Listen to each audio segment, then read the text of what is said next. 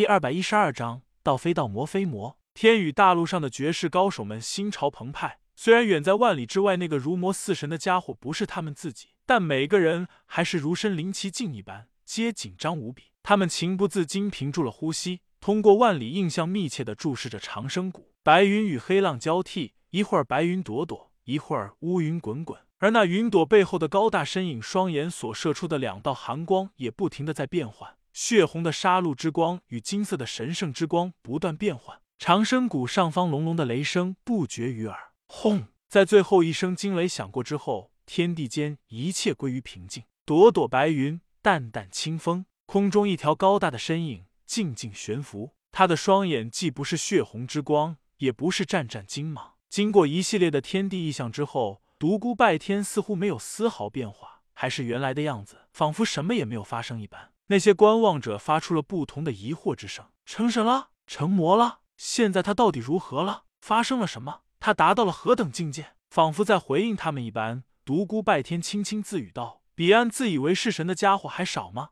难道他成魔了？魔之极道，无情魔道，无欲无情；忘情魔道，太上忘情，九转魔尊。”独孤拜天冲着那远空的一片云，轻轻招了招手，白云飘飞而来。他轻叹道：“本是天地间一片自由云，但此刻也难自由。道非道，魔非魔，这个世上哪有什么神魔？神魔不过是迷失了自我的一群蠢人。我依然是我。”伴随着独孤拜天的轻轻低语，天地间划过一道惊天霹雳，那受招引而来的白云顷刻间消散。独孤拜天轻轻叹气道：“祸乱的根源。”随后，他扭转身形，冷冷地注视着西方天际，冷声道：“嘿嘿，时至今日，居然还敢来长生谷求长生。月儿，我想今天我能够为你做些什么了。这个世上没有人再能够阻挡我。”遥远的西方，十几道人影渐渐清晰，向来这里快速飞来，宛如急电。伪巡天者，嘿嘿，可怜人，但却可恨之极。料想近万年来，已经有不少圣级高手折送在你们的手里了吧？与其浑浑噩噩的活着，不如在今日了结残生。数息间，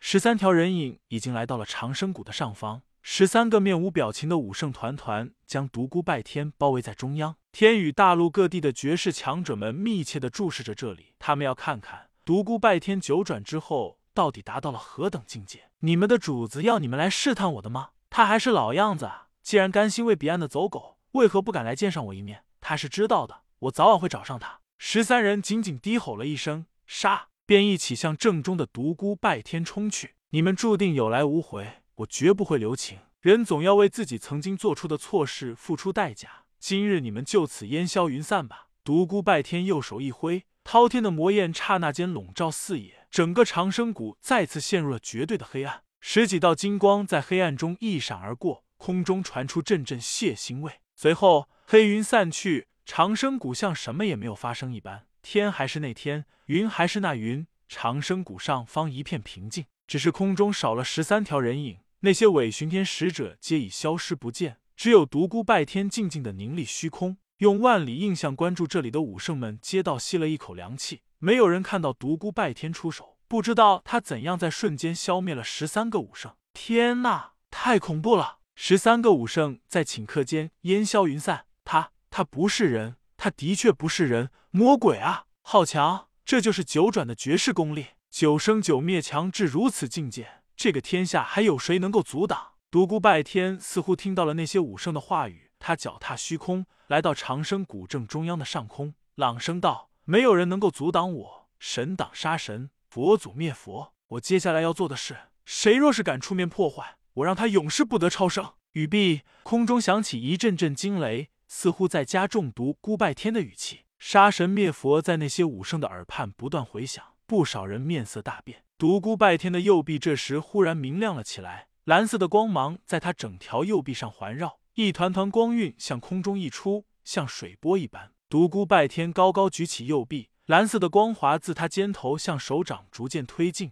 一团耀眼的蓝光出现在他的右手掌，像有生命一般不断跳动。偷偷观看的武圣们瞬间明白了，那是什么？那是十三个武圣的生命之能。独孤拜天将刚才吸取过来的生命之能逼出体外，向下方整个长生谷推去。充裕的灵气似被山谷慢慢吸收了一般，渐渐消失。天呐，他在干什么？那么庞大的生命之能就这样被他消散在了空中。那可是十三个古武圣的毕生精华啊！虽然他们浑浑噩噩，但他们苦修万载岁月而得来的灵能，毕竟不是假的呀！太浪费了，这么庞大的生命之力，足以令人脱胎换骨，他竟然毫不犹豫的丢弃了。绝大多数的武圣并不知道独孤拜天在尝试聚拢司徒明月的灵石，因为半年前发生在这里的事，他们并不知晓。那个时候，绝大多数的人还处在沉睡之中，谁敢来这里搅扰？上天入地，我也要让他灵石寂灭！说罢，独孤拜天冲天起，向着西方飞去。没有人知道他要前往哪里，空中只留下一条淡淡的虚影。新明帝国终于有人待不住了，那是一漆黑的所在，一个被封闭的古洞。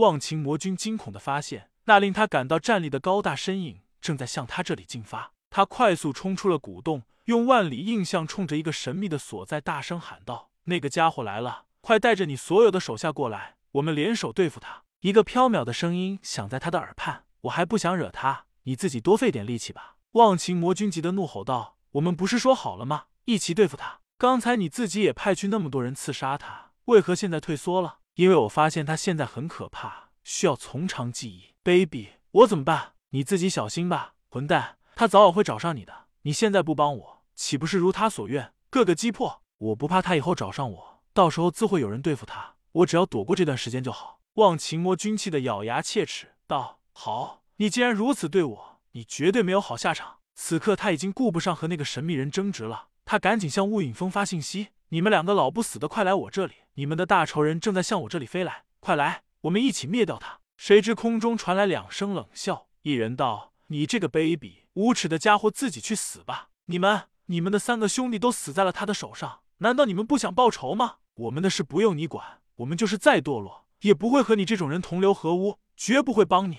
我 x x x x x x x x x x，望情魔君又气又怒，他想逃，但却明白天下之大。他藏在哪里都躲不过那个人强大神识的搜捕，找人帮忙是不可能了。没人愿意惹上恶神。事到如今，他只能为自己创造有利条件。忘情魔君忽然想到了传说中的那些神秘之地，传说在那些地方沉睡着许多上古时期的强大武圣。他若是逃到那里，和随后追来的那个人大战，将那些沉睡中的绝世强者惊醒，惹得他们动手，他或许有生存下去的希望。那些地方不能乱闯，但没有办法。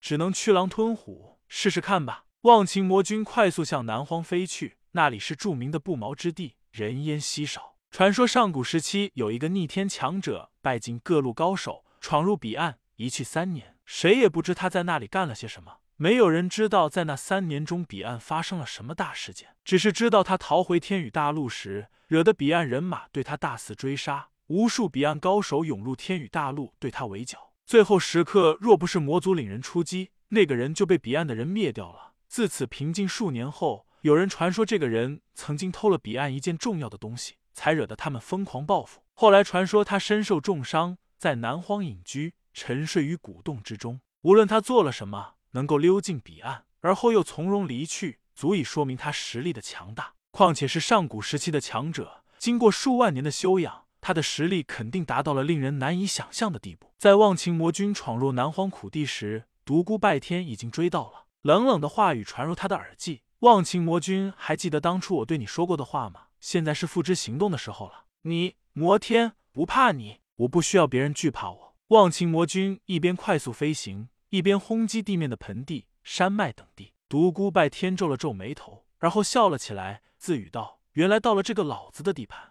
这个世间也许有些最古老的武圣令我无法揣度，但是他们是否还在这个世间，已经无法考证。不过你若想要这个老对付我，你可倒霉了，嘿嘿。